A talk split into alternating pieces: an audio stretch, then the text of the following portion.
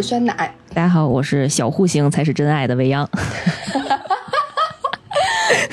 这是我们限定之桥的新一期节目。嗯，今天呃，从这个名字听起来，好像是要讲一部非常现实的题材的作品，都是小户型的，为什么不爱大户型呢？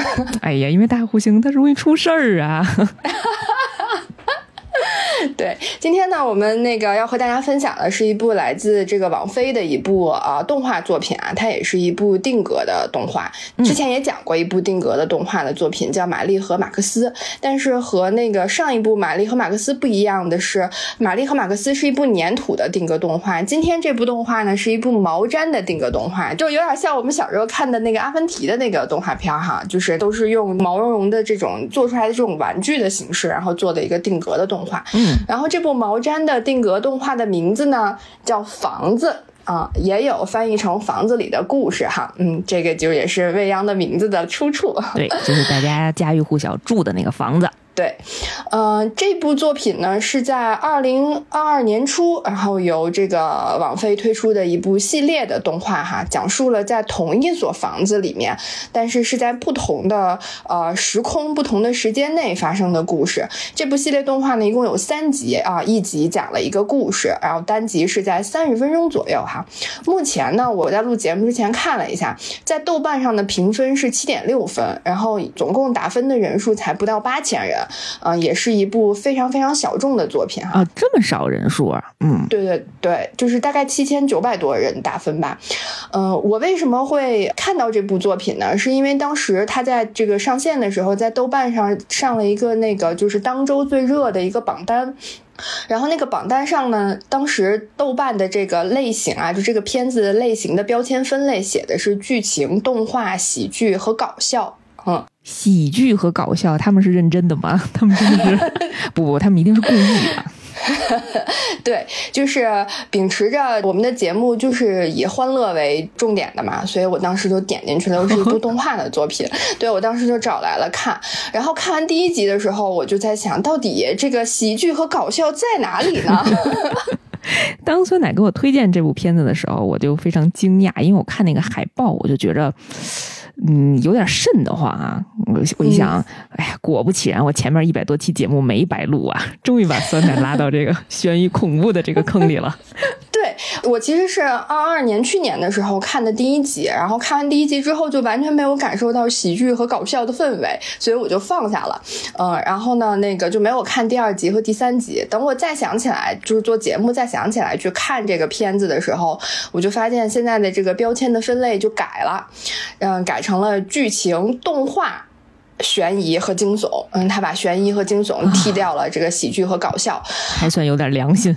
对，然后我当时看完了这个这三集片子之后，呃，我心里确实也是和未央一样的感受啊，就是没想到有一天我也能讲悬疑惊悚片了，我非常期待。嗯，对，所以也想问问这个未央看完这个片子之后，就是有什么感受？怎么评价这个标签分类的这个变化？因为我看的时候啊，酸奶给我特别友情提示，让我在看第二个故事的时候，一定要在饭后看，千万别 边吃饭边看。所以呢，我就特地先跳着看了一下第二集。哎，果不其然，我发现我饭后也不能看。正好赶上最近这两天肠胃不太舒服啊，就是再加上嗯，我们的听友群可能 C 班的同学更熟悉一些，就是我对某一些昆虫类的生物会比较膈应，然后这个片子呢从头到尾都是这种生物。再加上它又是定格动画，你知道吗？就特别的写实，特别的精致，那个触触角、触须，哎呀，不能描述。所以呢，第二个动画我就打算听孙来讲了。而且不仅精致，它因为是定格动画嘛，然后它就会很有很多就是大面积的特写的镜头。呃，我当时看第二集，我当时看第二集的时候，我没有带任何的想法，也没有做任何的功课就去了，就是当。我看到这些虫子的时候，我就浑身就开始发痒了。然后为了做节目付出了太多。然后，然后当未央跟我说他还没有开始看的时候，我就提醒了他一定要饭后再看。嗯嗯啊！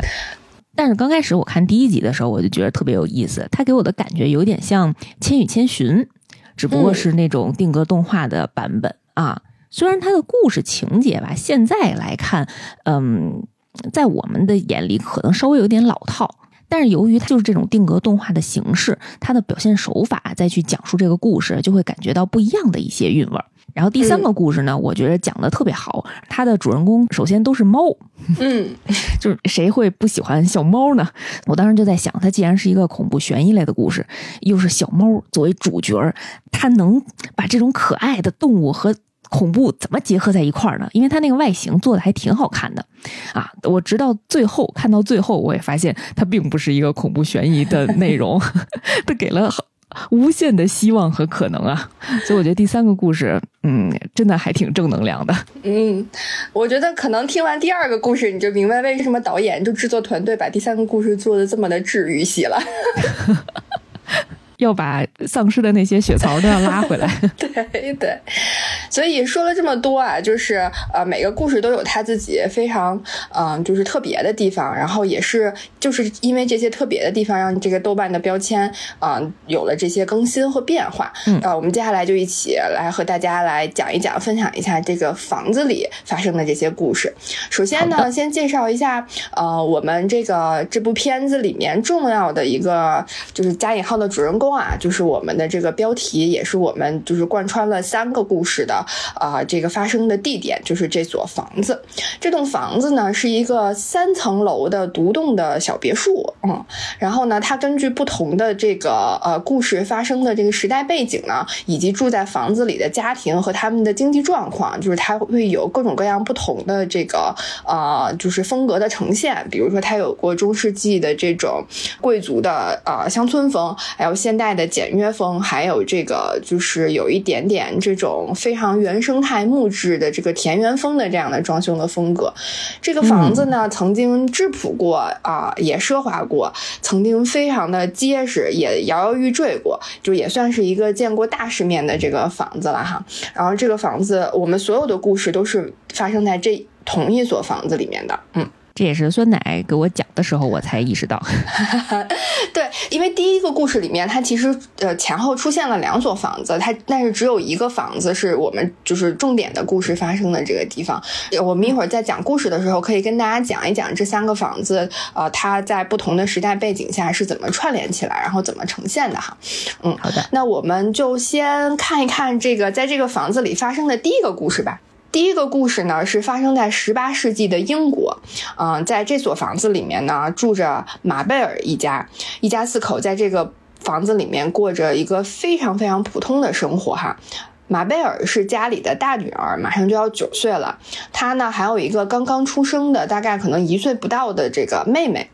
嗯，然后她和爸爸妈妈啊一起生活在他们的这个房子里头。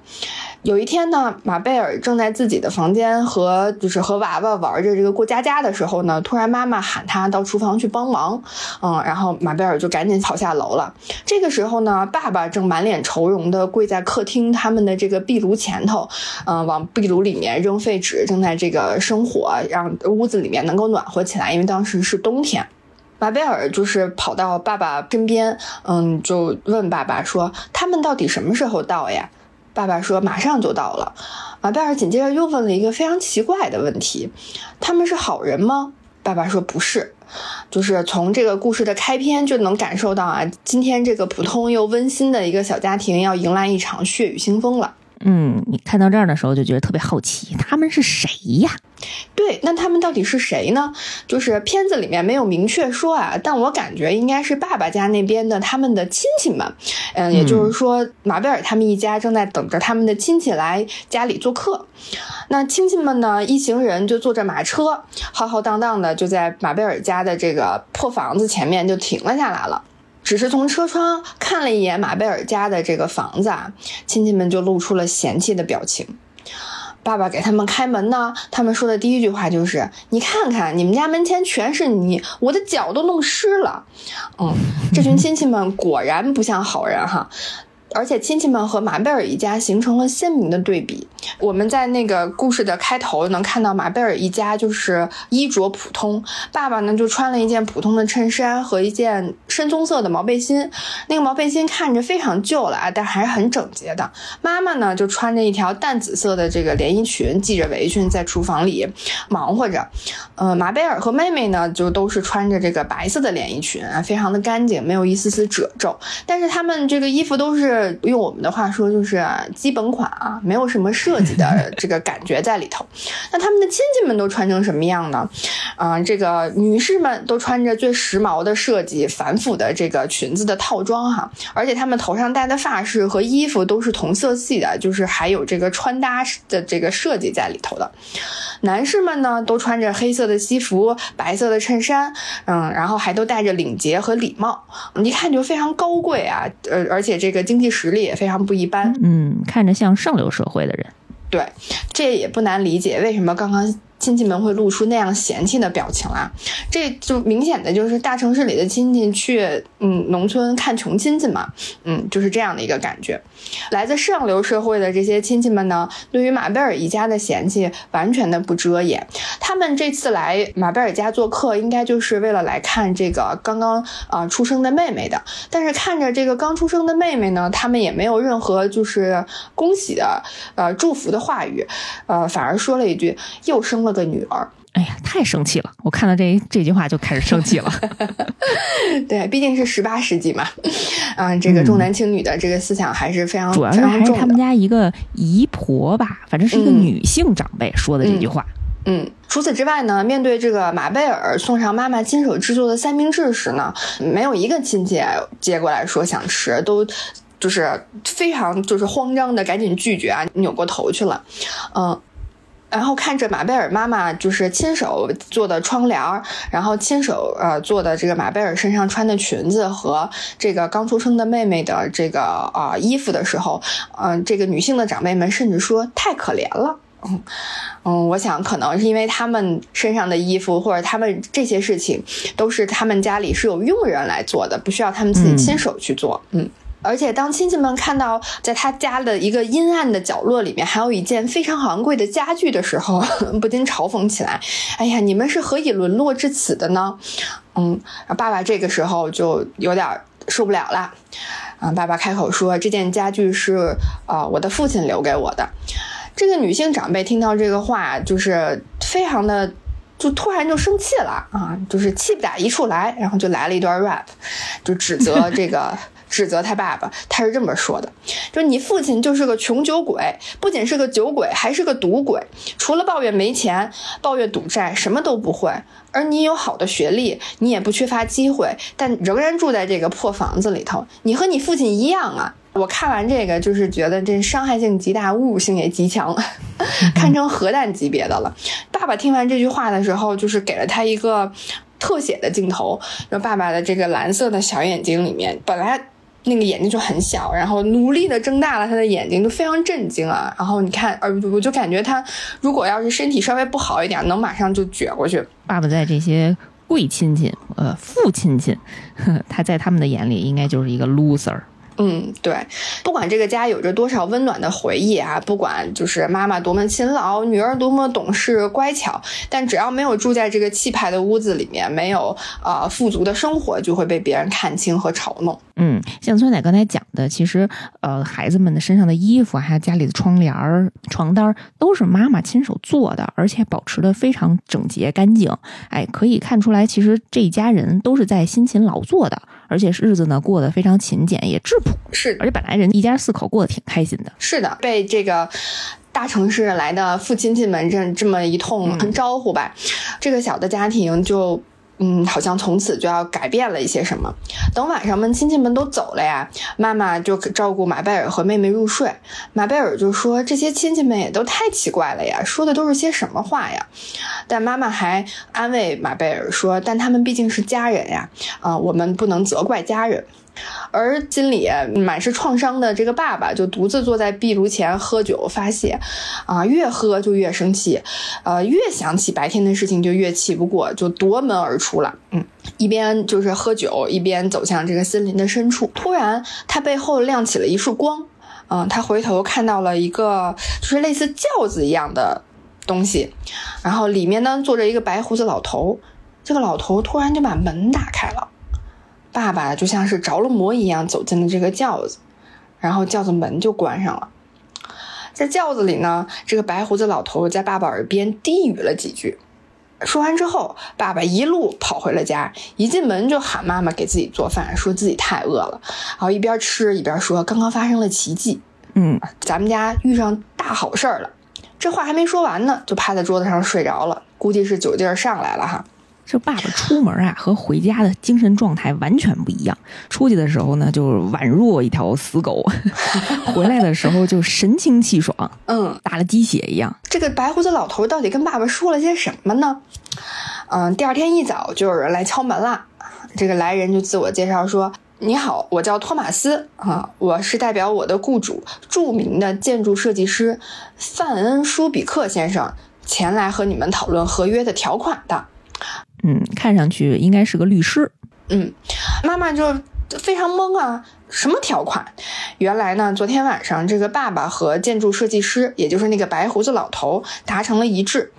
这个设计师先生会买下呃马贝尔家房子附近的土地，他将在这片土地上盖房子。建成之后呢，房子和房子所在的土地都将归马贝尔一家所有。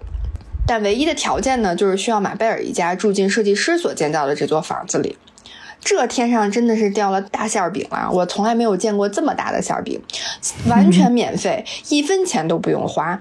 就当时妈妈还就不能相信自己的耳朵。听上去就是得需要四个灵魂置换呀。对，嗯，然后这个时候呢，嗯，就妈妈有点犹豫嘛，就觉得这么好的事儿，为怎么就能到我身上呢？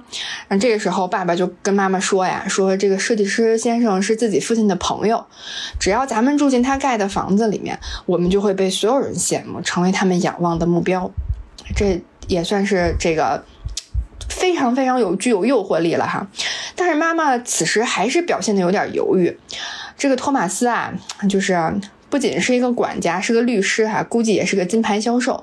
他看出来妈妈的犹豫了，就立刻站起来说：“呃，我们的设计师先生没有什么耐心，今天就得签合同，意思就是你今天不签，我们就找别人了，这馅饼就给别人了。”于是爸爸妈妈就立刻签了字。前面呢，你会单方面的特别讨厌他们这些父亲戚。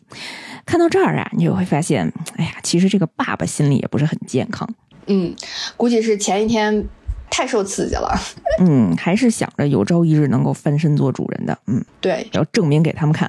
对，感觉一下子就变了一个人。然后面对着这么巨大的一个天上掉下来的这个，就不能说是馅饼啊，是一个非常华丽的蛋糕的时候，对，这天上掉下来一个陷阱啊！这个陷阱，嗯，就这么踩进去了。这个设计师先生呢，也非常的有效率哈，这个房子很快就盖完了，嗯，然后呢，就是马贝尔一家他们就准备搬进这个新家。这个新的房子、新家呢，不仅漂亮，而且还应有尽有啊，家具啊、电器啊一应俱全。所以，当这个管家托马斯发现，呃，马贝尔他们一家还带了世代相传的旧家具来到这个新房子的时候，啊，就让工人把这个旧家具收拾了起来，放到了仓库里面。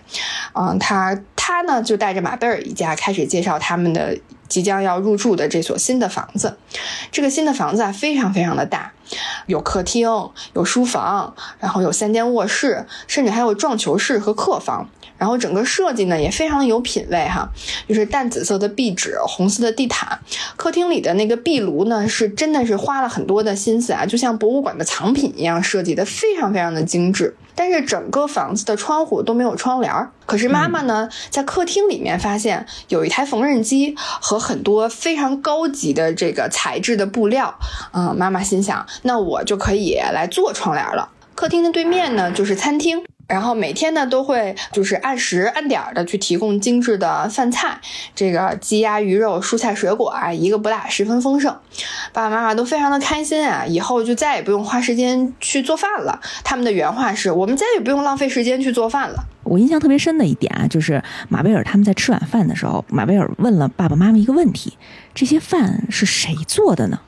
然后爸爸犹豫了一下。淡淡的说：“可能是我们的仆人吧。”我感觉，当他住进这个家的一瞬间，他整个价值观都不一样了。我就是上流社会的人了，现在。嗯，完全不关心这些东西到底是怎么来的，只要自己去享受就可以了。这一切呢，都听着非常非常的完美哈。马贝尔一家就不费吹灰之力就实现了阶层跨越啊，直接从底层就迈入了贵族了。嗯，但是呢，马贝尔却不这么觉得。就是马贝尔发现了一些奇怪的事情。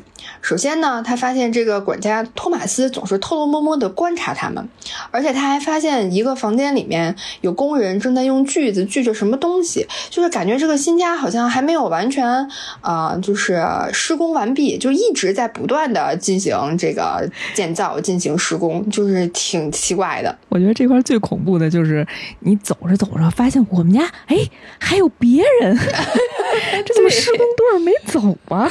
大晚上了，十点多了。对，而且呢，这些工人就是发现了马贝尔之后，就立刻就把房门关上了，就不让他看，就是总感觉他们偷偷摸摸的在做着些什么，还是因为房间太多。第二天一早呢，马贝尔突然就被一阵这个吓人的笑声和这个斧子声惊醒，他望向窗外，发现这个窗外的这个世界和他昨天晚上看的是完全不一样的。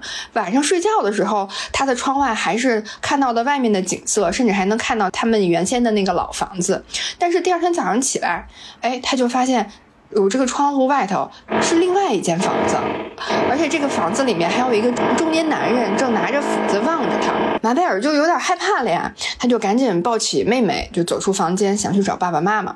当他们走出他们的这个卧室的时候，却发现卧室外原本通向下一层楼的这个客厅的这个楼梯。消失了，被砍掉了。然后管家托马斯呢，正站在二层啊，不知道嘴里还念着什么，看着就非常的就是，就是偷偷摸摸的。马贝尔就立刻喊了管家，问他说：“楼梯怎么了？怎么楼梯都没有了？”管家呢，先是吓了一跳，然后镇定下来说：“啊，不用担心，设计师先生在做了一些调整。嗯，我们现在啊需要去走这个临时通道，临时通道就在那个撞球室。”这个所谓的临时通道呢，其实呢就是个梯子，嗯，就是在这个撞球室的地板上掏了个洞，嗯，然后呢支了一个梯子。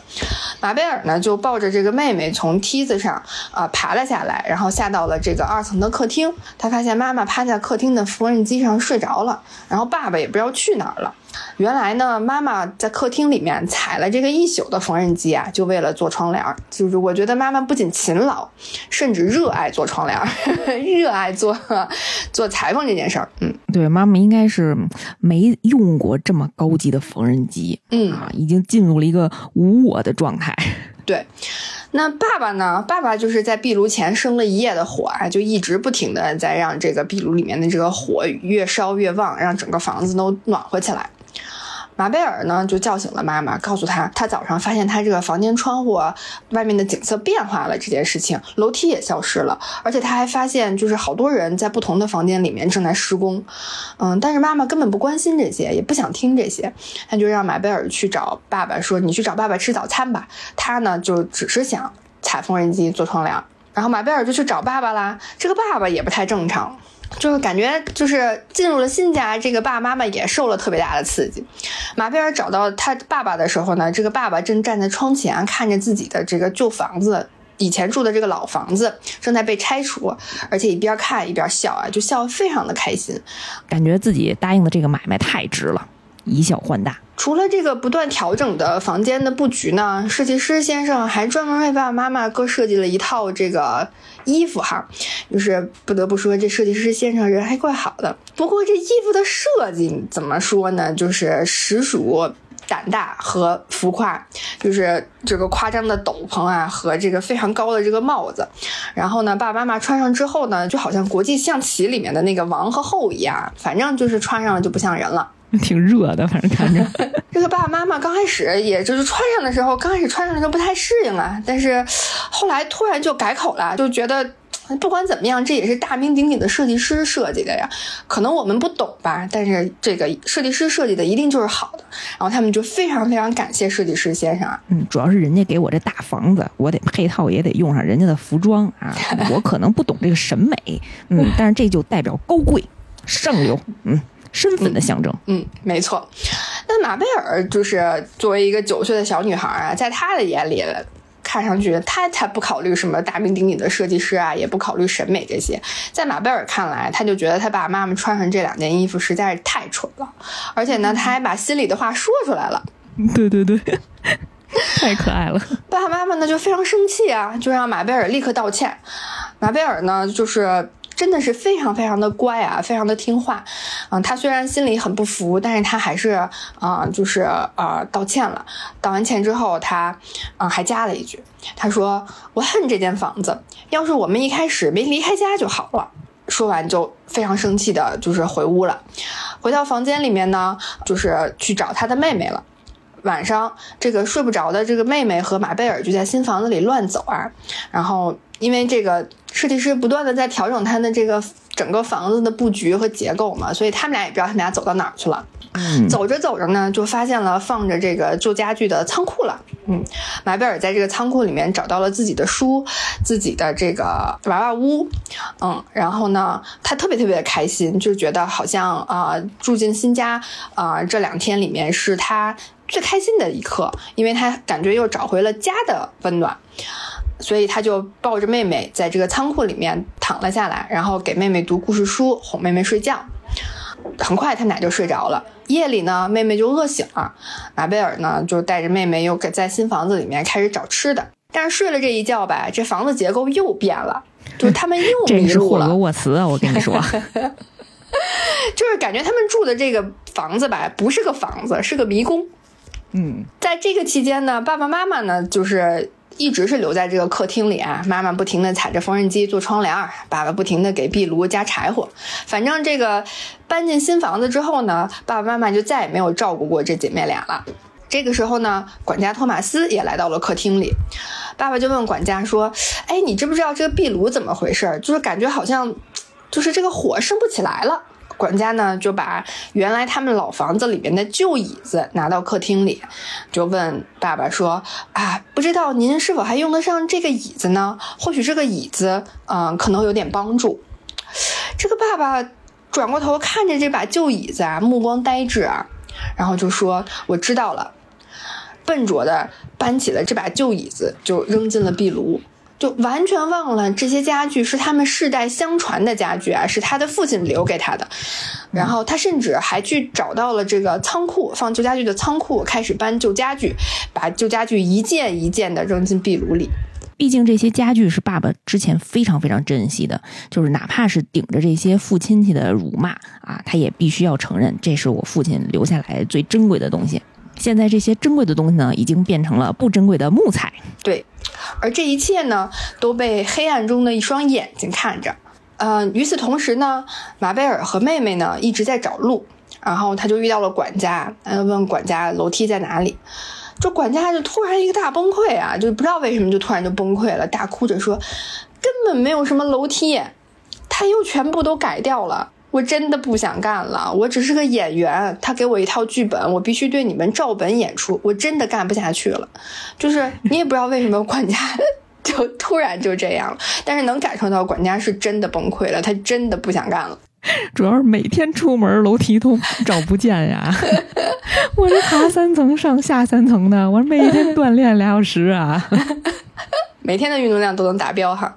嗯嗯，马贝尔看到这个崩溃的大管家呢，就吓坏了呀，就带着妹妹就赶紧就跑了。这个时候，我们再转回客厅去看哈，爸爸呢正把最后一件旧家具，也就是马贝尔的那个娃娃屋扔进了壁炉。太可怜了，马贝尔亲眼看着自己最喜欢的娃娃屋被熊熊烈火就是烧没了。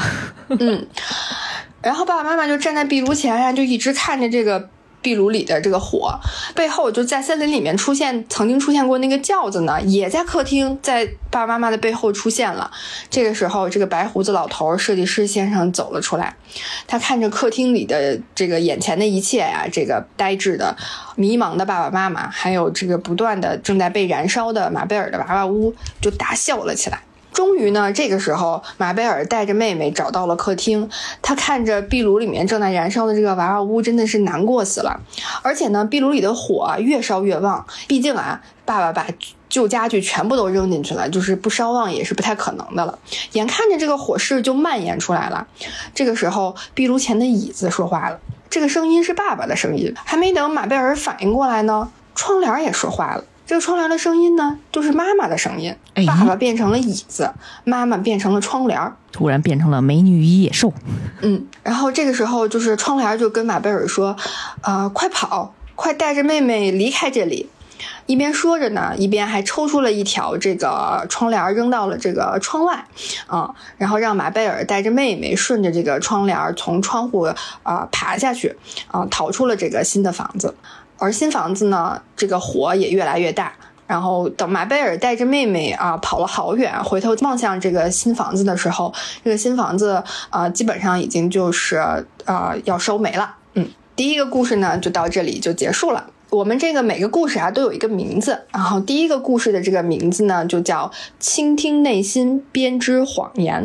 它那个名字不是一个特别就是正常的名字，就不像是一个某一集的名字，就是更像是他想要讲的这个故事的呃背后的一个他想表达的一个核心吧。就是像这个倾听内心编织谎言，其实倾听内心的到底倾听的是什么呢？我自己看完之后，其实觉得爸爸妈妈内心里面的这个欲望。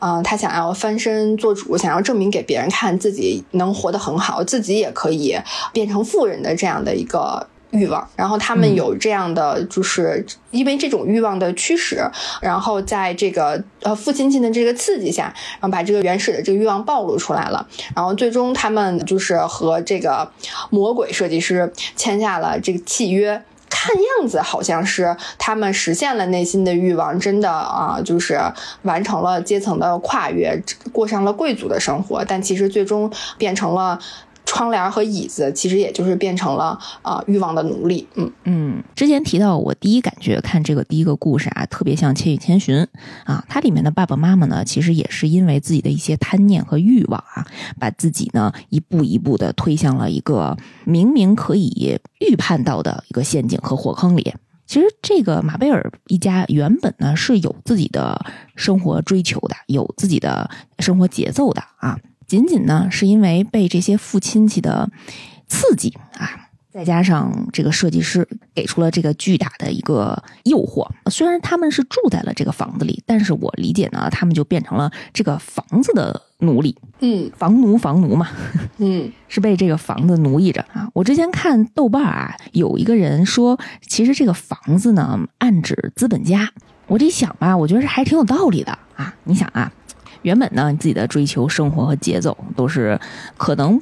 在别人眼里并不是那么大富大贵啊，但是呢有滋有味儿啊，也是可以达标的。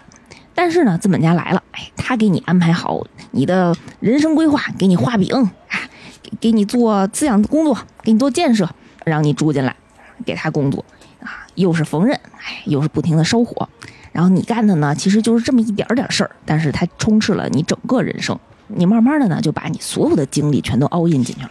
你整个的生活呢，也全都投入到了工作当中，换来的呢是资本家所谓的福报，真的是福报啊！我觉得马贝尔的妈妈简直是零零七啊！对呀，你看，慢慢的呢，你就变成了资本家工具当中的一环。嗯，这个爸爸妈妈也非常真切的变成了其中的一环啊，变成了这座屋子里面的家具。而且我觉得最讽刺的是，他们居然在过程当中忘掉了自己最珍贵的东西，就是他们的两个女儿。嗯，也不给孩子做饭了，也不哄孩子睡觉了，完全投入在了自己的福报工作当中。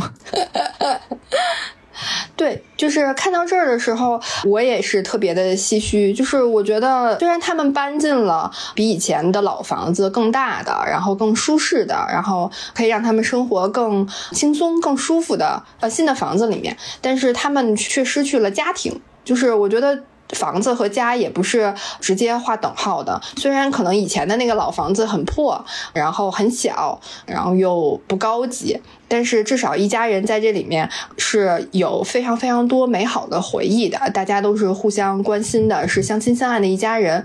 但进入到了新房子之后，就完全失去了，就是爸爸妈妈就是。就是和自己的孩子之间的亲情就立刻消失了，就非常非常的，就是这个反差非常的大。然后想一想，觉得还是很很毛骨悚然的。嗯，确实，它只是一个房子，但不是家。嗯，所以就是第一个故事其实有一点点怪谈的那种感觉。嗯，然后看到最后还有点毛骨悚然。但第二个故事我们刚刚也铺垫了很久的哈，也挺吓人的，而且对这个密集恐惧症患者非常的不友好。那在这个房子里面发生的第二个故事的名字呢，叫做《失去了无法得知的真相》。这一次呢，这个故事还是是发生在了现代啊，还是这所马贝尔一家他们住的那个新的那个大房子。在现代呢，这所房子所在的街道是范恩舒比克街啊。这个名字如果大家还稍稍有点印象的话，就是在第一个故事里面那个啊白胡子老头。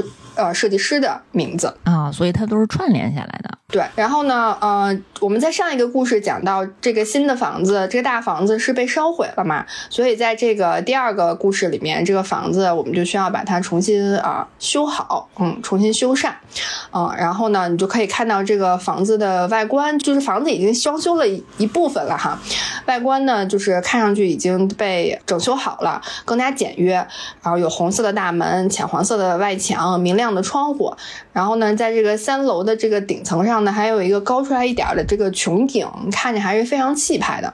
但是这个房子应该是还没有装修完啊，因为可能看到房子外面堆满了各种的这个废旧的家具啊，然后各种装修的材料，啊，应该还是在装修的这个过程当中。而且在这个堆砌的这个废家具里面，当时还有一个特写，这个特写呢是在第一个故事里面妈妈一直不停工作的这个踩的这个缝纫机啊。而且呢，就是我们在其实，在第一个故事里面并没有特别清晰的看到那个新的大房子的一个外观，但是在第二个故事里面，这个外观就被完整的呈现出来了。我不知道未央在看的时候有没有觉得眼熟哈？因为这个房子的外观跟第一个故事里面啊马贝尔他的那个娃娃屋的那个房子。基本上长得是一模一样的。嗯嗯，这个房子就是果然是在装修中哈，因为你进入到这个房子的内部，就是这个地下室，你就听到有人打电话在说这个就是屋内电器的事儿，然后地下室也是一片狼藉啊，各种建筑啊、装修工具啊都堆满了一地。打电话的呢是一只老鼠。对我们这个故事的主人公就不再是人类了，嗯，是老鼠。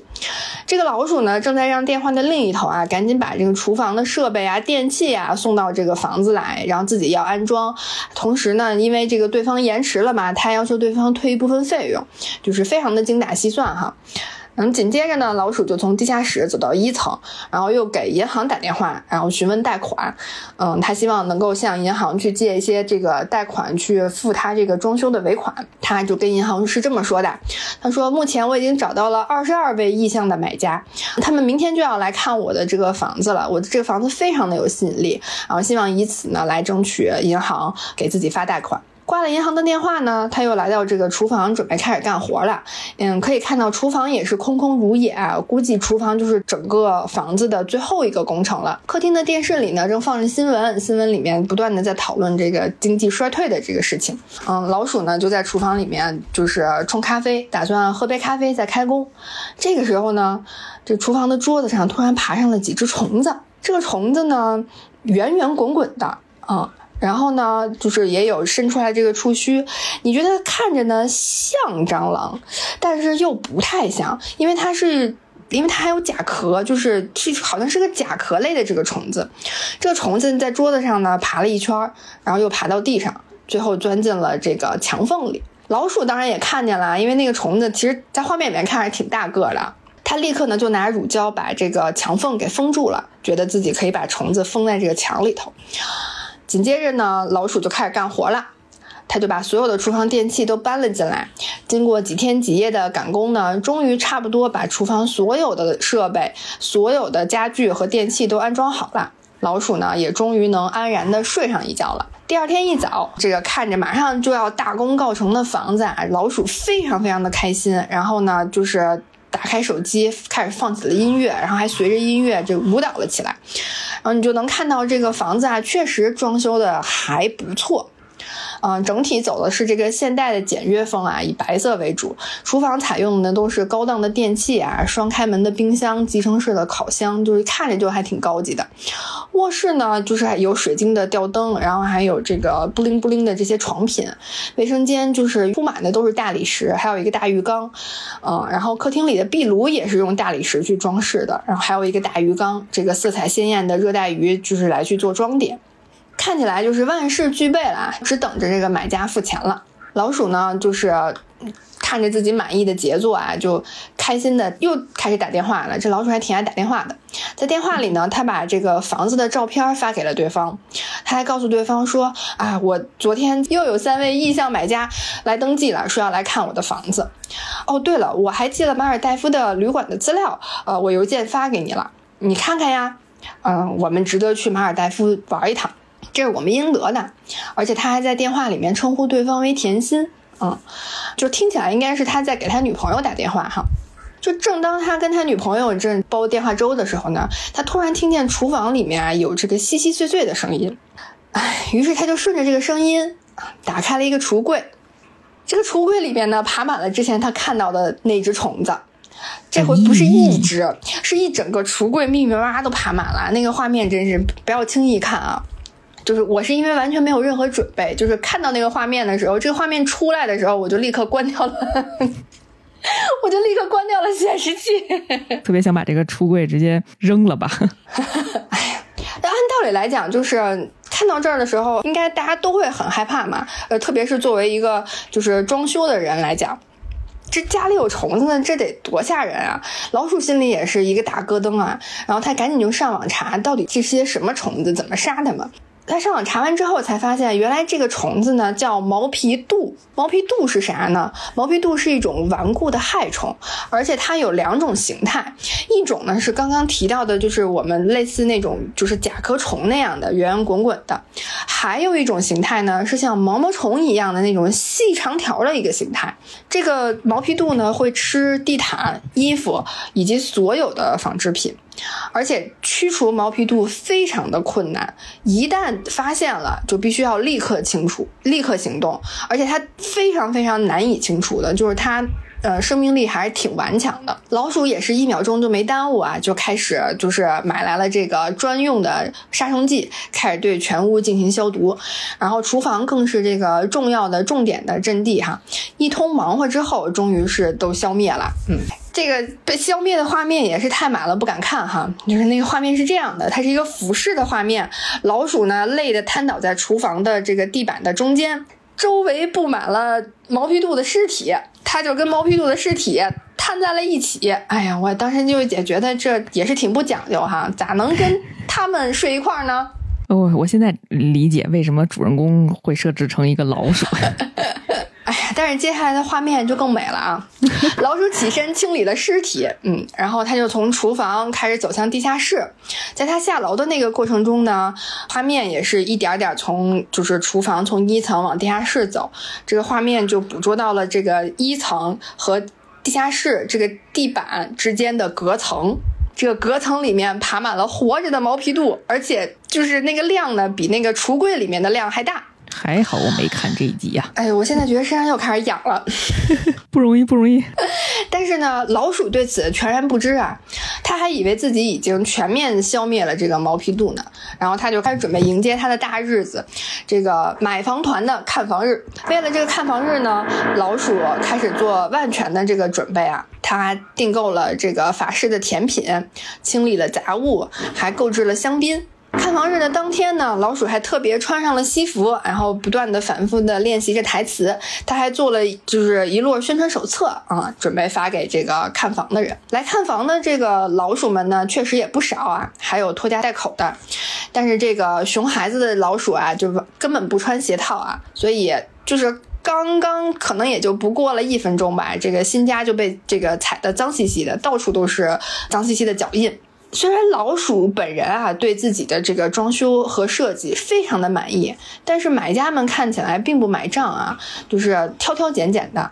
有人说这个房子的格局好奇怪呀，有的人呢就是只是相互聊天，根本就不看房子，可能就是陪着家人一起来的，对这个房子一点兴趣都没有。而这个看房的过程当中呢，这个房子的细节也令人堪忧，就是这个窗帘轻轻一拉就掉下来了，水龙头呢也非常的不灵敏啊，不是打开不出水，要么就是发大水，就也不知道这个水龙头是怎么装的。就是虽然这个房子猛的乍一看上去十分的高级，嗯，十分的。精致，但是就是禁不住细看哈，就有点金玉其外，败絮其中的这个感觉。但是呢，老鼠还是很卖力的这个推销自己的房子啊，它描绘了就是各种就是未来在家庭生活中想象中的这个家庭的这个场景。你们住在我的这个客厅里面，然后在我的卧室里，你们都能够享受到什么样的美妙的这个呃体验。但是买家们呢都非常不感兴趣，而且对于它。精心挑选的这个法式甜点也显得非常嫌弃。这个法式甜点呢，其实也不是什么高级的甜点，是老鼠从这个超市里面购买回来的这个打折的商品，所以也，嗯，就不怪买家们嫌弃了。嗯，只不过给摆了个盘儿。对，到这里的时候呢，老鼠就有点忐忑啦，就是它它卖不出去嘛，它就躲到洗手间里面，啊，给自己一通打气，然后呢。就是给自己洗脑。啊！我的这个房子非常非常好，我的这个房子非常非常的好。然后他给自己洗脑没用啊，他得给那些客户洗脑啊。对，所以呢，这个老鼠就开始就再次鼓起勇气啊，走出这个洗手间，开始去给买家们洗脑了，跟买家们讲我的这个设计理念是什么？你看我用的这个装修的材质是什么？你看我这个厨房的大理石用了各个国家来的大理石，什么意大利的、匈牙利的、比利时的，全都是最高级的。然后，哎，我这厨房还有这个灯光啊变换的这个功能，能够随着你的心情来去调节。但是你说这。灯光变换呢？这个功能呢？怎么说呢？就是它不展示不开还好点儿，就是买家们只不过就是嫌它啰啰嗦嗦、啰里吧嗦的，就是不想听，就默默的走开了。这个功能一开倒好，开了之后，就是它那个灯光啊，就是不仅显得非常的廉价，还失灵了，就是瞬间这个厨房这个房子就变成了迪厅，就是而且还是 彩色灯球版的那种迪厅。这下子就彻底失去了所有买家的心啊！大家全部都走了。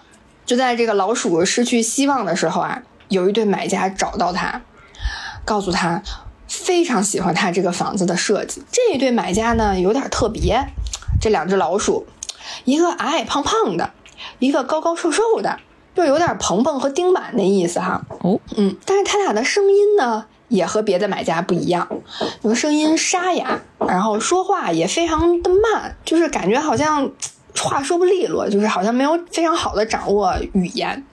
他们问的问题也非常的有意思啊，而且问的非常的具体，就给人一种就是他们是真的准备要买这个房子的感觉。他俩问的问题是什么呢？他俩问的第一个问题是：这个沙发的布料是周纱织物吗？我盲猜他们是假扮的。第二个问题呢，是你这个房子用的是什么样的隔热材料呢？老鼠虽然觉得奇怪啊，他们从来没有见过买家问这么详细的问题，但是也诚实的回答了。他说：“这个沙发我要去查一下这个产品的手册，嗯，具体是什么呃材料，嗯，但是整个房子的隔热的材料呢，是用混合羊毛、纸和棉花。”制作而成的混合材料。听到这儿呢，这一对老鼠就非常满意的笑了。这个时候，其他买家都走了嘛，他俩呢却开始往楼上走，边走边说：“哎呀，太好了，这个地毯又美味，隔热又舒服。”然后看到这儿呢，老鼠也跟着上了楼嘛。这对买家呢就让老鼠说：“哎，你这鞋套脱了吧，别穿了。”就感觉好像是他俩才是这个房子的主人，这怎么跟逛宜家的时候每次都看见床上有人躺着睡觉一样啊？买家让老鼠把鞋脱了，然后就感觉好像这对买家已经是这个房子的主人了，然后还跟老鼠说啊要去看看卧室，因为他们说对老鼠的房子非常有兴趣。老鼠听到这儿高兴坏了呀，嗯，然后他就让。买家们去看卧室了，嗯，他自己就回到餐厅和厨房。那咱先把合约签了，不行吗？哈 哈对，这回到餐厅和厨房等待老鼠的，可能不是馅儿饼，等待老鼠的是千军万马的毛皮肚。他发现这帮虫子又回来了，他这一通忙活，一通清理啊，生怕被买家发现了。很快呢，就天黑了。这对老鼠买家在楼上啊，依然没有动静，老鼠就很奇怪呀。然后呢，他就去楼上卧室去找他们，然后就发现这对买家已经换了睡衣要休息了。让老鼠非常震惊啊！但这个时候，买家又说出了那句迷人的话语：“我们对你的房子非常的有兴趣。”哎，这就像咒语一样啊！老鼠听了之后就非常开心啊，甚至还给他们去泡茶，还服侍他们。然后呢，就服侍完他们，老鼠就赶紧给银行打电话啊，就跟银行说：“我已经有确定的买家了，我们要开始交易了。”啊，银行说：“行，你如果需要贷款的话，那你要需要买家的律师信息啊，因为在国外那个买房子，他们都是通过律师来去做这些，呃，就是交易的。”嗯，然后呢，老鼠就说：“行，我去要。”然后当他去找这个买家要律师这个信息的时候呢，买家说：“当然。”我们对你的房子非常的有兴趣，我们可以签合约，我们可以邀请律师来，但是请你准备好吃的，好吃好喝招待一下我们行不行？嗯，如果可以的话，明天我们就让律师来。虽然老鼠呢很喜欢听见那句迷人的咒语啊，但是它也真的是从来没有见过来看房子就直接赖着住下不走的买家了，他也有点受不了了，就给之前他。就是称呼啊甜心的这个女朋友打电话，他就抱怨，但是对方根本不想听啊。老鼠还苦苦哀求对方不要挂断电话，因为他毕生的心血都投资在这间房子上了嘛。对方只回了一句：“你别再叫我甜心了。”就挂断了。老鼠啊，非常的绝望啊，他就躺在地下室的这个地板上啊，也不知道自己到底能做什么，就这么盯着天花板，盯着盯着，这个毛皮肚就一个一个爬出来了。这段呈现的方式呢，就是我觉得，嗯，怎么说呢？就是导演可能对这个密集恐惧症的患者有一种特别的贴心。这段呈现的方式非常的有意思啊，是毛皮杜们在这个地下室，在老鼠的这个刚刚装修好的房子里面开狂欢派对，有奏乐的，有唱歌的，然后跳舞的。然后他们不仅唱歌了，还分声部，完了跳舞的，还有队形，甚至还搞了一些就是杂技啊，从天上吊着丝带就落下来了。然后整个音乐就是配的也非常的有感觉啊，挺有那个伦敦西区音乐剧的那个意思。就我刚开始的时候也不知道是这个老鼠的幻觉呢，还是是真实的。后来呢，看到这个老鼠的反应呢，我觉得是他真实的看到了这么多的毛皮肚，老鼠气疯了呀，他就。从地上爬了起来，然后冲进卫生间，就要赶走这对买家，并威胁他们说：“你再不走，我就报警了。”这个时候呢，老鼠就有点崩溃了啊！他这忙活了这，我觉得他装修就得装修个小半年吧，这么大的房子，然后又为了这个嗯看房日准备了这么多，这忙活这一通呢，到现在还没收到房款，嗯，然后反而还得就是义务的服务这对不靠谱的买家，买家睡在这个高级的卧室里面，自己只能睡在地下室里面，然后呢又被女朋友甩了，嗯，主要还是因为失恋啊。然后再看到这么多的这个毛坯度，我觉得他真的是就是他可能就是崩溃了，他就疯了。我觉得这个毛坯度也是压垮他的最后一根稻草了，他就站起身来冲进这个卫生间。这个时候呢，这对买家还正在浴缸里面泡澡呢，非常不把自己当外人啊。他就看到这一幕就更生气啦，他就要赶走这对买家，他甚至威胁这对买家说：“我要报警啦，你们再不走。”但是两个人无动于衷啊，老鼠就真的报警了。在电话里面还在跟这个警察在讲他这个报案到底是报什么案的时候，哎，这个门铃就响了。打开门一看就是警察。这个老鼠还说呢，我这还没说明白呢，警察就出警了，这么快吗？英国的警察有效率有这么高？但警察来呢，是为了另外一件事情。原来呢，那个被老鼠称为甜心的那个人呢，是他的牙医。万万没想到啊，这不是女朋友啊！他的牙医报了警，警察出的是这个警。警察告诉老鼠说：“你整天打电话给你的这个牙医骚扰他，每天和他说你这些他完全并不关心的你的私人的生活，你还叫他甜心啊？这牙医还是个男的。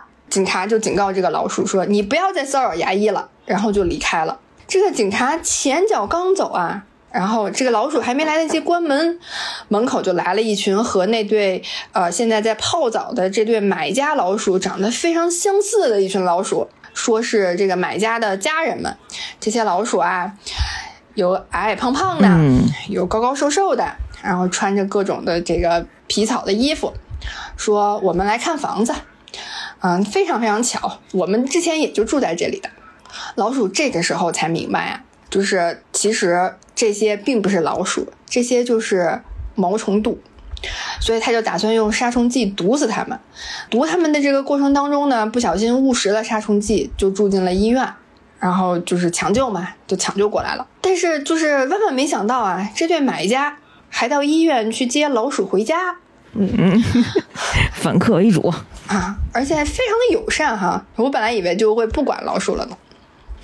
回到家之后呢，买家老鼠就和家人们啊列队鼓掌啊，就欢迎老鼠回家。然后很快，这个老鼠新装修的房子啊就被毁了，这些老鼠变成毛坯肚，就开始吃地毯、吃沙发、吃床，嗯，然后家里的墙壁已经都变黑了，然后脏得一塌糊涂。这个老鼠呢，就是也没有人的这个形态了啊，它也不直立行走了，就变成了老鼠原本的那个动物的形态的样子，开始用四肢走路，嗯，然后自己呢也开始这个住进烤箱里面最阴暗的角落里。嗯和这群毛坯肚一起生活在这个被蛀食了的房子里。到这里，第二个故事就结束了。这是一个返璞归真的故事啊！对，这个这个故事非常非常的恶心，主要是画面恶心，主要是虫子恶心。嗯，而且也感觉这个故事有很多的隐喻哈，讲了很多的东西。我其实刚看完这个故事的时候，我有点没太看懂，就是我觉得这个故事。讲了很多东西，但是我不知道他讲了什么。然后我就回过头去，嗯，然后我就看到这个第二个故事的这个名字。我们来回顾一下这个第二个故事的名字啊。第二个故事的名字叫《失去了无法得知的真相》。我后来想了想，嗯，真相到底是什么呢？是不是这个房子就代表了真相？这个拥有了毛坯堵的房子代表了真相？老鼠失去了这个房子，嗯，因为其实在这个呃老鼠装修的这个过程当中，它就已经发现了毛坯堵的存在。然后，但是按道理来讲啊，就是如果发现了这么严重的、这么顽固的害虫的话，这个房子其实应该是要重新去翻修的。而不是着急出手去卖的，但是呢，老鼠是怎么做的呢？老鼠只是轻易的把这个墙壁的缝给堵上了，就代表着他其实并不想要去面对这个房子，呃，因为有了毛坯度需要重新去装修的这样的一个真相。他失去了这个面对真相的这个动力，嗯，到最后也就失去了整栋房子。这个房子最后就被毛坯度占领了，而他也从人的这个理智的形态变回到了这个动物的形态。我不知道是不是在说，就是他不去面对这个呃有毛坯度。这件事情啊，这个问题啊，就不能去解决这个问题。不能解决问题的话，就只能和问题一起共同存在，然后不停的堕落到最后的结局。嗯，我觉得就是在面对嗯这种哎呀大利益面前，然后有这些啊感觉细微的缺陷，嗯，好像不足为意啊，这些都可以，只要我不说，就没有人能发现哈，这些都不要在意啊。但是这些细微的隐患。足以可以颠覆整个的事情，对对对，嗯。然后我在豆瓣上还看到另外一个就是解读，就对这个故事的解读哈，就是我觉得也挺有意思的，就是可能呃这个故事确实有各种各样的角度，然后确实像我看完的那个感受，这个故事它讲了很多的东西，嗯，只不过有些东西是我不知道的，嗯，然后。他说：“这个第二个故事其实最终就是虫子强行寄居并呃占据了这个房子嘛。就往深了想，这个房子的主人就是在这个故事里面看起来感觉房子的主人是老鼠，但其实虫子的行为也是老鼠原本的种族的行为。所以就是这个影评就说有像不像某一些族群占据了一块大陆，然后逐渐文明的他们现在又面临着新的寄居种族的这个入侵，然后他就。举了一个例子啊，这个例子就是像那个欧洲开始，就是从一五年，啊到现在为止，就是这几年不是一直都有一些啊战争啊发生，然后所以就欧洲大陆上面涌入了特别特别多的难民嘛，嗯，所以其实也有一种这样的一种恐惧的感觉，嗯，我觉得也是非常有意思的一个角度，嗯嗯，有点深，哎，大家感兴趣可以自己看一下，嗯。然后呢，这个就是第二个故事了。就第二个故事真的是非常非常的恶心。孙楠已经说过好几遍，特别特别恶心了。所以呢，所以呢，就是我觉得制作团队也比较贴心啊，就是像刚刚未央讲的，就是这第三个故事给我们稍微呃，至少从视觉上来讲是让我们很舒服的。嗯，第三个故事的主人公是猫猫，毕竟有谁会不喜欢凶猫咪呢？嗯，对。这第三个故事的名字是再听一次，追寻太阳。嗯。第三个故事呢的背景呢是发生在一个近未来的这样的一个背景哈。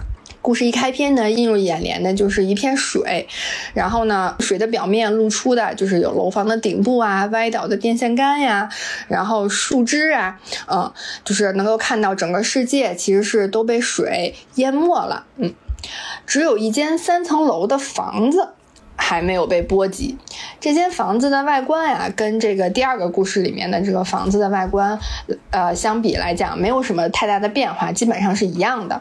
但是已经非常非常的破败不堪了啊！啊，尽管是这样，这个房子的门口呢，还是挂着这个房间出租的这样的广告。在这个近未来的这个时候呢，房子的主人呢，是一只三花猫小姐姐。在他房间的一个这个木砧板上啊，有一张这个房子的照片，然后在这个房子的每个部分呢，他都制定了详细的整修的计划，大到这个房子的风格，然后小到这个窗帘色板和材质，都有着精心的设计和规划。三花猫的这个小姐姐的梦想呢，就是有一天能把自己的房子装修完美，然后出租给更好的租客。嗯。这一天呢，呃，按照整修计划时间表，该去换三号房间的壁纸了。这个一说到装修，我们家这块就开始装修了啊。然后这一天呢，按照计划啊，时间表，呃，该去换三号房间的壁纸了。三号妈就开始做准备工作啦。她费了很大的功夫啊，就爬上爬下的把三号房间的这个壁纸都换完了。才不到一秒，这个新换的壁纸呢，就一张一张掉下来了。为什么呢？因为这个房屋啊破败不堪，然后这个房屋的这个水管的管道年久失修啊，水龙头里面的这个水出来的都是黄色的。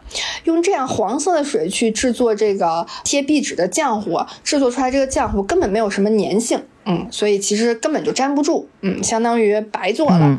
三花猫费了这么久的时间呢，啊，结果啪就回到起点了，它就非常崩溃，嗯。他就说：“那我就干点别的事儿吧。”他就想起来，今天呢还是交房租的日子，目前呢有两个房客住在这里，所以三花猫决定说：“那我就先去收房租吧。”当他去往这个第一个房客房间的路上呢，在这个走廊里面还不小心踩翻了一条地板。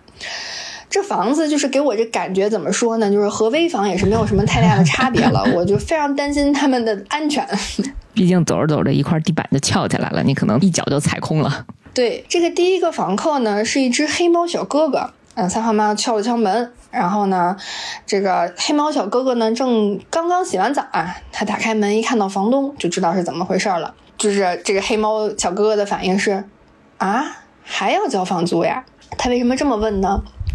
因为呢，这个黑猫上一次啊，用现金支付房租，已经是三个月以前的事儿了。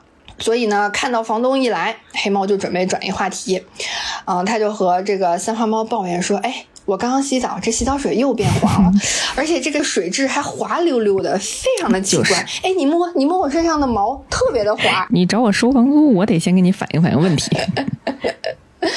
对呀，就是上有政策，下有对策嘛。三花猫就说：我知道。”如果你能按时付现金，把房租交给我，我就有钱可以买工具来修水管了，你的身上的毛也就不用这么滑了。那听到这儿，黑猫就非常尴尬嘛，然后他就说：“啊、那我可以拿鱼来抵吗？”我觉得非常有意思啊，就是这个三花猫，就是猫都是一个拟人的形态，但是它们保留了猫的这个习性啊，它们抵房租的方式还是猫最喜欢吃的鱼。嗯，三花猫就是听到这儿的时候，就是虽然非常喜欢鱼啊，但是啊还是忍不住大喊了出来说：“我不想再要鱼了，这得是逼到什么份儿上了，连猫都嫌弃鱼了。”但是黑猫根本就没有钱呀，所以三花猫也是无功而返哈，嗯、而且这个 to do list 上反而还增加了一条需要修好二楼走廊的地板的木板，嗯。这第一个房客的钱没收上来那，就去第二个房客吧。嗯，三花猫就来到了这个第二个房客的房间。住在这个房间里的呢，是一只暹罗猫小姐哎，姐。我特别喜欢这个角色。对，但是这暹罗猫估计是印度来的，这整个猫吧就非常的瑜伽。它这个房间的这整个的摆设设计啊，也非常的就是有这个印度瑜伽的这样的特色，就是它有房间里有各种香薰啊，各种水晶的石头，还有这个编织的挂件啊，各种手串啥的。感觉他就在灵修，嗯，对，然后听的也是那种非常有神性的这个音乐，然后穿的也是那个很仙的那个裙子。啊。看到三花猫的时候啊，暹罗猫就非常高兴，说：“我知道了，今天又是交房租的日子，对吧？我是不是说对了？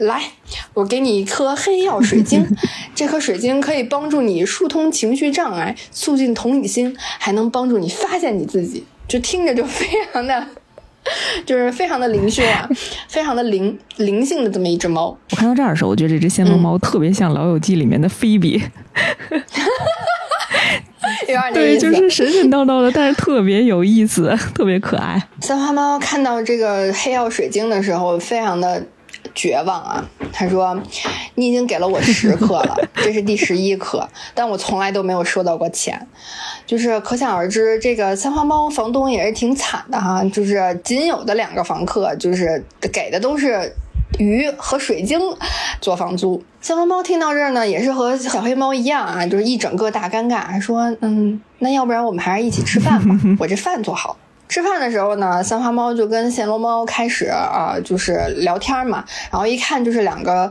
这个小姐姐的关系还是很不错的哈。三花猫跟暹罗猫说，不管多难，我都一定要完成这个房子的整修计划。我每天都能看到这栋房子的潜力，但我却找不到房客。真正可以付现金的好房客，就是我就心想，你你聊天就聊天吧，你就别阴阳怪气了。我我主要是觉得他们那个环境特别像末世，都没别的猫了，可能这还等房客呢。对，鲜花猫呢，听到这儿倒也不生气哈，然后还顺着这个鲜花猫说：“当然了，因为阴水的关系，他们都搬走了呀。”故事一开始啊，我们就知道这个地方被水淹没了。然后刚刚未央也讲了，就是整个看上去就是像是一个末世的这样的一个环境。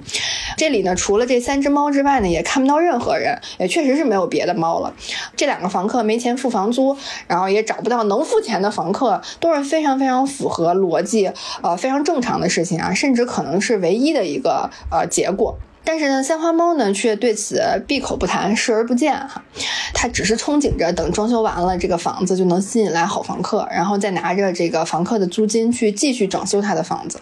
他说他现在自己最需要的就是情感上的支持。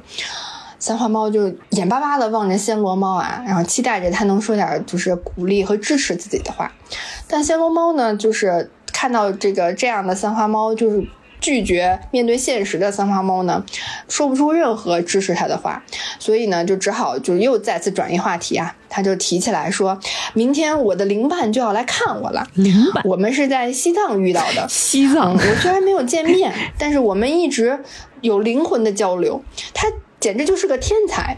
我来翻译一下这个暹罗猫的话哈，呃，说人话呢就是，呃，灵伴就是男朋友啊、他俩异地恋，因为没钱很少见面，但非常相爱。嗯，非常精辟。三花猫听到这儿呢，就是震惊脸啊。三花猫心里想的是：你说什么？你是又要招来一个付不了房租的房客吗？你可以看到三花猫满脑子想的都是钱和整修它的这个房是，子毕。竟他的梦想是需要钱来支撑的。对，暹罗猫呢，呃，听到这儿没接话，然后还趁机就是投诉啊，说：“哎，我刚刚在浴室淋浴的时候，那个又出黄水了，这怎么办呀？三花猫一整个大无语啊！就是我跟你说房租呢，你跟我说他们的套路都是一样的，我得先找茬儿。与此同时呢，黑猫小哥哥呢还是抓了一条鱼，然后作为房租送给了这个三花猫。三花猫又是一整个大无语，他看着自己的这个整修的计划呀，真是不知道什么时候才能完成自己的梦想。第二天一早啊，三花猫就被非常非常大的这个唱歌的声音吵醒了。就是你说它是唱歌吧，也不像是唱歌，就更像是一种怪声。我要哇的这样的声音。对 对，维扬学的特别的像。嗯，顺着这个声音呢，三花猫就走到房子外面，它看到暹罗猫和这个小黑猫就围着一只橘猫。三花猫就想，估计就是这个暹罗猫说的它的这个男朋友了。这个橘猫呢，看着是挺灵的哈。啊，这居然是个橘猫！哇塞，我都没看出来它的品种，主要是因为它太像跳大神的了。对对对对对，我其实也。不太能看得出来它到底具体是确切的是什么品种啊，但是浑身都是橘色的，我们就把它当做橘猫吧。嗯，这个橘猫啊，就是也挺灵的。它别的猫呢都穿着衣服，它呢裸露着上身，然后还画着就是非常就是夸张的眼线，然后下巴上呢留了长长的一撮这个毛，就像人的这个络腮胡一样。然后脑袋后面呢还留了一个长长的辫子，然后脖子上呢戴着一个玉环。然后口里神神叨叨的说着啊，我也不会唱歌，我也不懂什么音乐，我只是旋律的传递管而已，带你们感受不同的音乐和舞蹈。嗯，鉴于他这么跳大神儿哈，又是从西藏来的，我们就也不知道它是什么品种，所以我们就叫它萨满猫吧。三花猫对这个准备来白吃白住的萨满猫可是没有什么好感啊，但是黑猫小哥哥被这一套跳大神的套路。完全镇住了，他哪见过这个呀？在这个末世谁也见不到的地方，就对萨满猫充满了好奇啊，就是问这问那的。那黑猫就问他，问萨满猫说：“你旅行多久了呀？”萨满猫说自己一直在旅行，但每一秒这旅程都在缩短，因为我离天赐之泽的综合体，也就是天使暹罗猫越来越近了。就是猝不及防啊，一口猫粮。他们这个 跳大神的 之间的交流都是这样的吗？对，就是连告白都这么神神叨叨的，你都不知道他在说些什么。三花猫呢，作为一个氛围的这个破坏者啊，他才不管什么浪不浪漫的，开口就问萨满猫说：“你打算在这儿白住多久呀？”萨满猫说：“我从不做计划，一切但凭风的旨意。”听着特别上头，对我就睡在外面，我要贴近大自然。紧接着呢，他就把自己带的伞呢变成了一个帐篷啊，就像变魔术一样。这个帐篷也非常就是藏族异域风情的那个感觉。一边这个支这个帐篷啊，一边就是萨满猫说自己好像感受到了一股非常强烈的负能量。三花猫站在他对面说：“对，这负能量就是我发出来的。你到底什么时候走呀？”萨满猫说：“我也不知道，可能等这片雾气散去的时候吧。”三花猫说：“行，嗯，但是你就算睡在帐篷里，我也得收钱。”而这个时候啊，萨满猫就又开始他的这个神棍的理念了。他向三花猫提出了一个灵魂的问题。他问：“除了硬币和纸钞的实际面额之外，钱有什么意义呢？”哎。这么清新脱俗的 赖账的说法，大家一定都要掌握啊！听过赖账的，没听过这么高级的赖账。对，三把猫接着说：“我可以用其他的方式来换素，嗯，比如我会用工具修理东西。”三花猫听到这儿，眼睛一下就亮了。它此时此刻最需要的就是一个免费的工具猫。嗯，工具喵，在这里啊，不得不说一下，就是它这个近未来的这个生活呀，就是过出了一种上古时期以物换物的这个时空穿越感。这里面没有任何金钱，全都是以物换物。嗯，从这个呃鱼到水晶，然后再到。修东西，三花猫说：“我是挺想要钱的，主要是我这不是要不到吗？” 哎，但是好在还是终于有了一个在三花猫看来对他来讲有用的猫了。嗯，三花猫立刻就向萨满猫展示了自己的这个全屋的整修计划啊，并建议萨满猫说：“咱们就从修理水管开始吧。”萨满猫则有不同的想法呀，他认为修理水管过于具有侵略性。他应该先从了解这个房子开始，也许可以开始先做点简单的木工。朋友们，学会怎么推活了吗？还得掌握一门技术，我跟你说。对，具有侵略性这个说法非常的妙啊。嗯，想到楼上这个已经被掀翻了的这个走廊的木板呢，三花猫也同意了。啊，这俩猫就决定明天就开工。三花猫非常高兴啊，觉得自己离自己的梦想啊又往前进了一步。第二天一早呢，三花猫就被这个叮叮当当的锤子声吵醒了。它顺着声音来到房子外面，发现萨满猫正带着黑猫在制作一条船，而制作这条船的木头呢，正是萨满猫从楼上搬下来的。三花猫心里大感不妙啊，它就赶紧跑到二楼，发现二楼走廊的木板全都被卸掉了。哎呀，整个猫都不好了。它就冲萨满猫大喊说：“这根本不是我的计划呀！”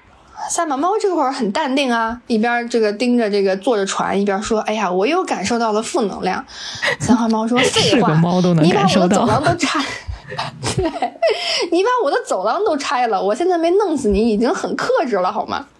萨满猫就很淡定啊，说：“对，因为我们需要坐船，所以我们才把你的走廊拆了。我们要为黑猫小哥哥做一只船。”三花猫太惨了，这个不仅被占便宜，还要被气死。他就命令这个黑猫小哥哥：“你把船现在就给我拆了，把木板都给我钉回到走廊上面去。”黑猫就非常沮丧啊，说自己非常想离开这里。三花猫都惊了：“你白吃白住在这里，你还想着离开？”黑猫说：“因为大家都走了呀，明天这个水就会淹进房子里了，你也不能留下来呀。”三花猫才不听这些呢。他说：“早知道这样，我就应该早就把你赶走，让你白住了这么久，还把我的房子毁了。你们都走吧，我一定会找到比你们更好的房客，然后修好我的房子。你们赶紧走，都别在这儿妨碍我了。”说完呢，他就跑回房间哭了起来。哎呀，过了一会儿，这个三花猫这个。打起精神来，准备开始重新贴壁纸。嗯，当他打开这个水龙头，准备做这个壁纸浆糊的时候，他意外的发现这个水变清了。这是怎么回事呢？拆木地板还是好使。嗯，对，原来呢，这个萨满猫啊，它用一些草药做了药水，然后呢，去清洗了这个水管的管道，所以呢，这个水就变清了。正是因为这样，嗯，三花猫这一次贴的壁纸，嗯，结结实实的贴在了墙上，没有掉下来。好不容易贴完壁纸呢，然后一早上起来又受了这么大的刺激，三花猫就非常累，就是躺在沙发上就睡着了。这个时候，黑猫小哥哥的船也做好了，他就准备走了。他上楼找到这个三花猫，想要跟他告别嘛，当面告别，但是发现他已经睡着了，嗯，也没有忍心叫醒他，就只好自己坐船离开了。等三花猫醒来的时候呢，啊，他只看到了黑猫小哥哥的背影。嗯，他和这个萨满猫和暹罗猫站在房子外的木板上，嗯，看着黑猫小哥哥，三花猫还嘴里还念叨着说：“真不明白他为什么要走。”嗯，因为外面的世界也没有比较好呀。萨满猫这个时候说：“决定不寻找的人当然觉得没有比较好。”三花猫说：“这怎么又开始阴阳怪气我了？”他非常生气的，嗯，但这句话特别有深意。嗯，三花猫非常生气的说：“如果黑猫死了，就是萨满猫的错。”这个时候呢，暹罗猫告诉三花猫说：“黑猫其实很早就想离开了，嗯，只是他没有告诉你，怕你难过而已。”但三花猫听到这里啊，确实是非常难过啊，他就很生气，他就想回到自己的房间，一回身呢，就撞在了这个一个控制杆上。啊，一个铁做的控制杆，这结结实实的撞了一脑门。暹罗猫呢，就告诉他说：“这是一个控制杆，你只需要推它就够了。”三花猫没听懂，我这脑袋上都起大包了，还让我推它。三把猫这个时候补充到说：“如果你选择解放这个控制杆，你就用得上，用力推就能启动。”三花猫觉得他们两个简直就是疯了，神经病啊！啊，就是让他俩把这个立刻拆了。这个时候呢，水位啊，就是又上升了，已经开始淹没到这个房子门口的楼梯了。看来黑猫说的是对的，明天这个水就要淹到房子里面了。嗯，三花猫完全不听那两只猫的劝阻嘛，它就回到房子里，然后来到黑猫曾经住的这个房间，他发现桌子上放着一条鱼和一个牛皮纸袋，旁边还有一张字条。字条呢是黑猫小哥哥写的，上面写着：“再见，三花猫，谢谢你给了我第一个真正的家，送你两份礼物，你的朋友黑猫。”三花猫打开牛皮纸袋，哈，他就想看看这个礼物到底是什么。因为有一条礼物是鱼，另外一条礼物就放在这个嗯牛皮纸袋里面。这个三花猫啊，打开这个牛皮纸袋的动作也非常非常的可爱，我非常的喜欢。就是它既还原了猫的习性啊，然后又保留了这个拟人的这样的一个感觉。三花猫是这么打开这个牛皮纸袋的：它先是伸出指甲划开纸袋，然后呢再用爪子打开这个纸袋。纸袋里面放的是什么呢？全是黑猫小哥哥画的三花猫小姐姐的画像。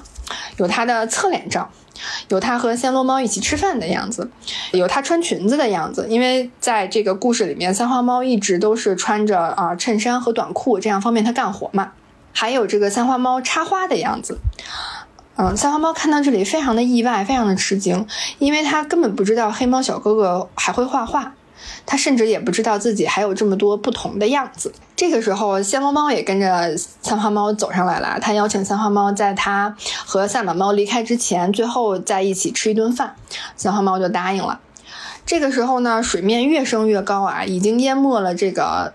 暹罗猫在一层的它自己啊种的这个整个花园了，这俩猫呢坐在一起就开始了最后一次姐妹之间的长谈。暹罗猫就很好奇三花猫为什么从来都不提这个淹水的事情，三花猫却反问暹罗猫说：“你真的要没有任何计划的就这么走了吗？你走了之后可能再也找不到现在这样的房子了。”暹罗猫说：“总会有别的房子啊。”该往前走了，三花猫就问说：“那你要去哪儿啊？”暹罗猫说：“不知道，但总得试一试。”暹罗猫又问三花猫说：“你到底想要什么呢？”三花猫说：“我就是想修好这个房子，为自己打造一个拥有美好回忆的家。”这个时候，暹罗猫又说了一番非常有深意的话，哈，他对着三花猫说：“别害怕当其他人，试着看看你已经创造出的美好，热爱自己的过去，但也要往前进。”三花猫听到这就忍不了了呀，就说：“你怎么说话越来越像萨满猫那个神经病了呀？你们都不了解我。”嗯，这个时候呢，暹罗猫就站起身走到门边说：“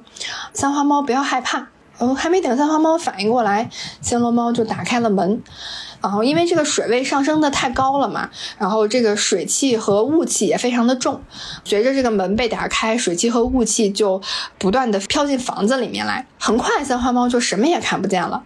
过了一会儿。房子就开始剧烈的晃动起来，新换的壁纸和这个房屋整修的计划的这个木砧板也都因为湿气掉落了下来。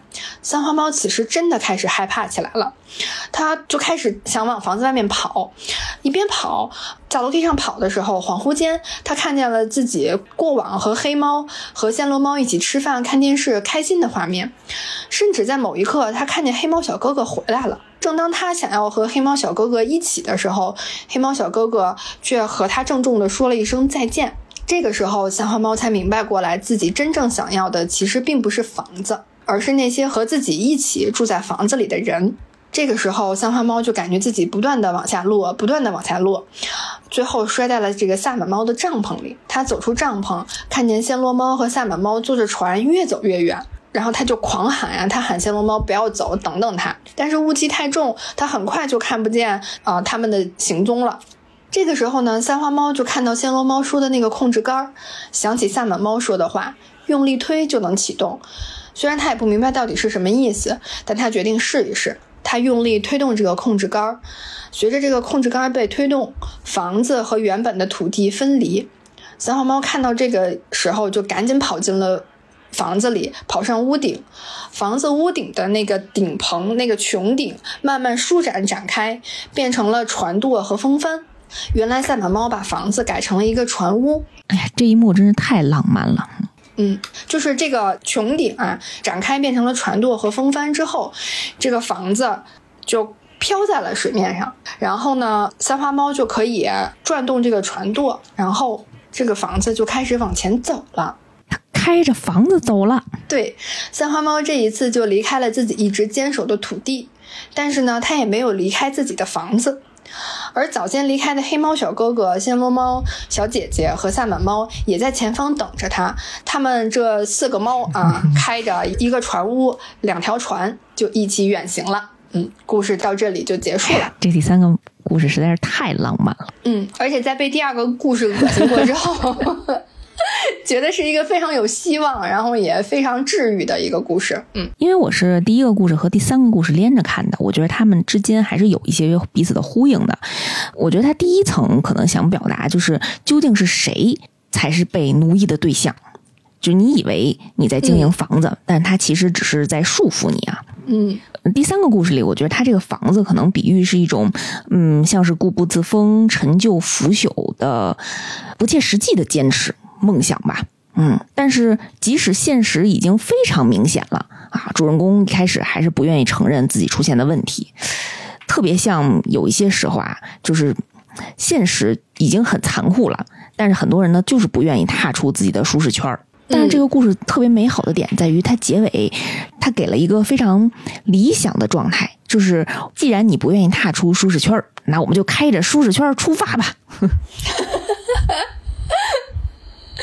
对，非常非常的浪漫，嗯。因为我特别喜欢第三个故事，所以我看完之后吧，我就一直在走字幕的时候，也一直让它播放条在播放着，我就在听它这个片尾曲，应该是那只萨满猫唱的，用那种古老奇怪的腔调。但是它里面有一句台词，说的是 “The house is nothing but a connection of bricks”，就是这句英文的意思呢，是就直译过来啊，就是房子只不过是一堆砖头砖块的集合体而已。嗯，这个英文不好吧？啊，我还喜欢给它加戏。我以为的那个 break 呢是破坏、破破碎的那个词，所以我在想，他可能想表达的是这个房子啊，它不只是房子，它其实是人和人相互依赖的那个情感的一个结合啊。因为这个故事当中，你看着的时候，你就会发现，到底谁更需要谁？这是一个买方市场还是一个卖方市场？你明显感觉到啊，不是那两个呃房客需要这个房东的房子，而是这个房东哎三花猫小姐姐更需要的是这两个房客，她需要这种朋友，嗯，他需要身边有人支持他。我觉得你的理解比那个歌词原本的意思要好，应该让你来作词。我这个加戏还加了英文的戏啊。但非常非常好，我觉得就是最后一个故事确实是呃非常感动，而且它其实最后就像我特别喜欢你说的，就是 走不出舒适圈，那我们就带着舒适圈一起走，是非常非常就是理想，然后非常完美主义的那样的一个呃一个方式，然后希望就是它可以给我们一些呃在现实生活当中面对实际的问题的一些力量。然后这三个故事全部看下来之后，我其实呃觉得有一个。不能算是主线或者主题吧，就是我觉得这三个故事其实都在讲，呃，一个地方就是我们心中的执念。这个执念可能在第一个故事里面是我们内心的这种贪婪的欲望，我们希望能够就是过上这个走上人生巅峰。嗯，在第二个故事里面是我们希望就是可以把我的这个房子卖一个好价钱。第三个愿望是我执着的希望把我的房子。建造的更好，嗯，然后能够把它变成一个我理想中完美的这样的一个家。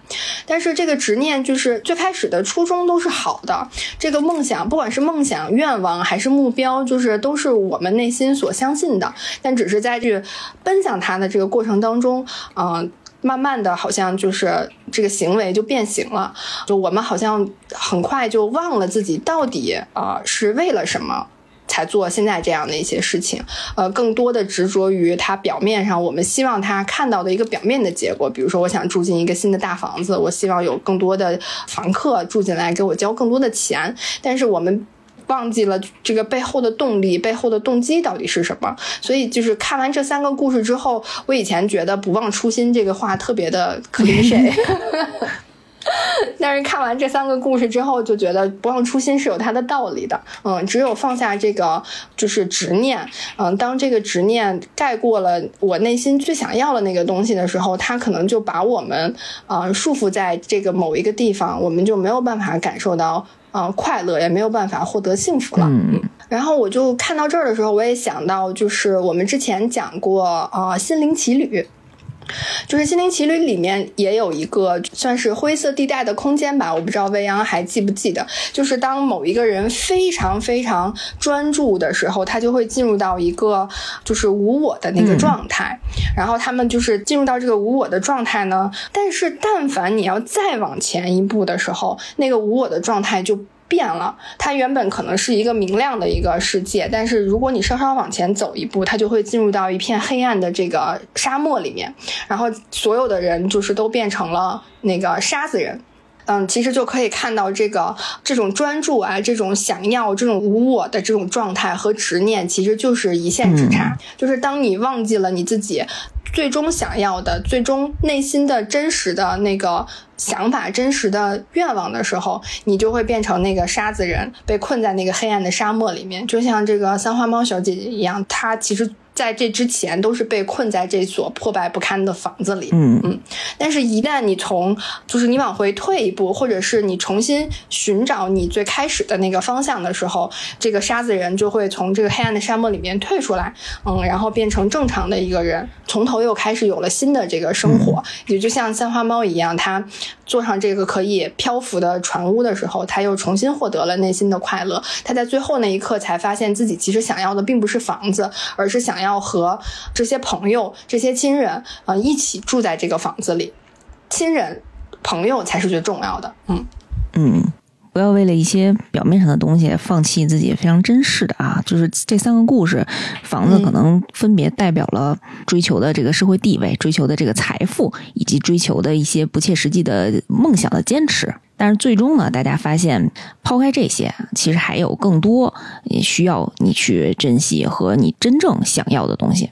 嗯，所以这个也是我觉得这部作品非常妙的一点啊，因为它用了房子，呃，就是这样一个非常具有现实意义的题材，嗯，而且就是这三个故事里面基本上都是啊房奴的故事，嗯，跟我们其实现在这个年龄段所遇到的一些实际生活里面的情况还是很相似的，但是它从这样的一个视角又展开了三个完全不一样的故事，非常的呃有荒诞的，有恐怖。不的，然后也有非常啊，就是美好的，非常 对恶心，然后也有非常美好的故事。我觉得是用这个呃毛毡的定格动画的这种方式展现出来，还是挺有意思的。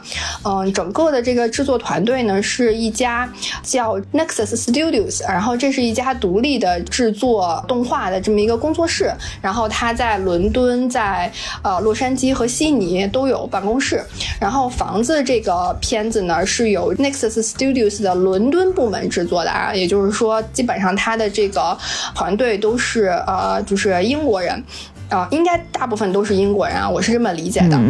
当我看到这个制作团队的这个背景的时候呢，我就是又再一次解开了我的疑惑啊！我觉得就是确实这三个故事，这三种呈现的方式，然后还有就是，嗯，他选的这个题材，确实是英国佬能干出来的事儿，非常的就是暗黑喜剧啊，也非常的有阴暗，也有光明，也有啊善良的。感觉，然后这个 Nexus Studios 呢，也是挺有名的一个工作室哈，它会采用非常多的这个尖端的技术创新，然后也会有呃和这个传统的电影制作工艺去结合。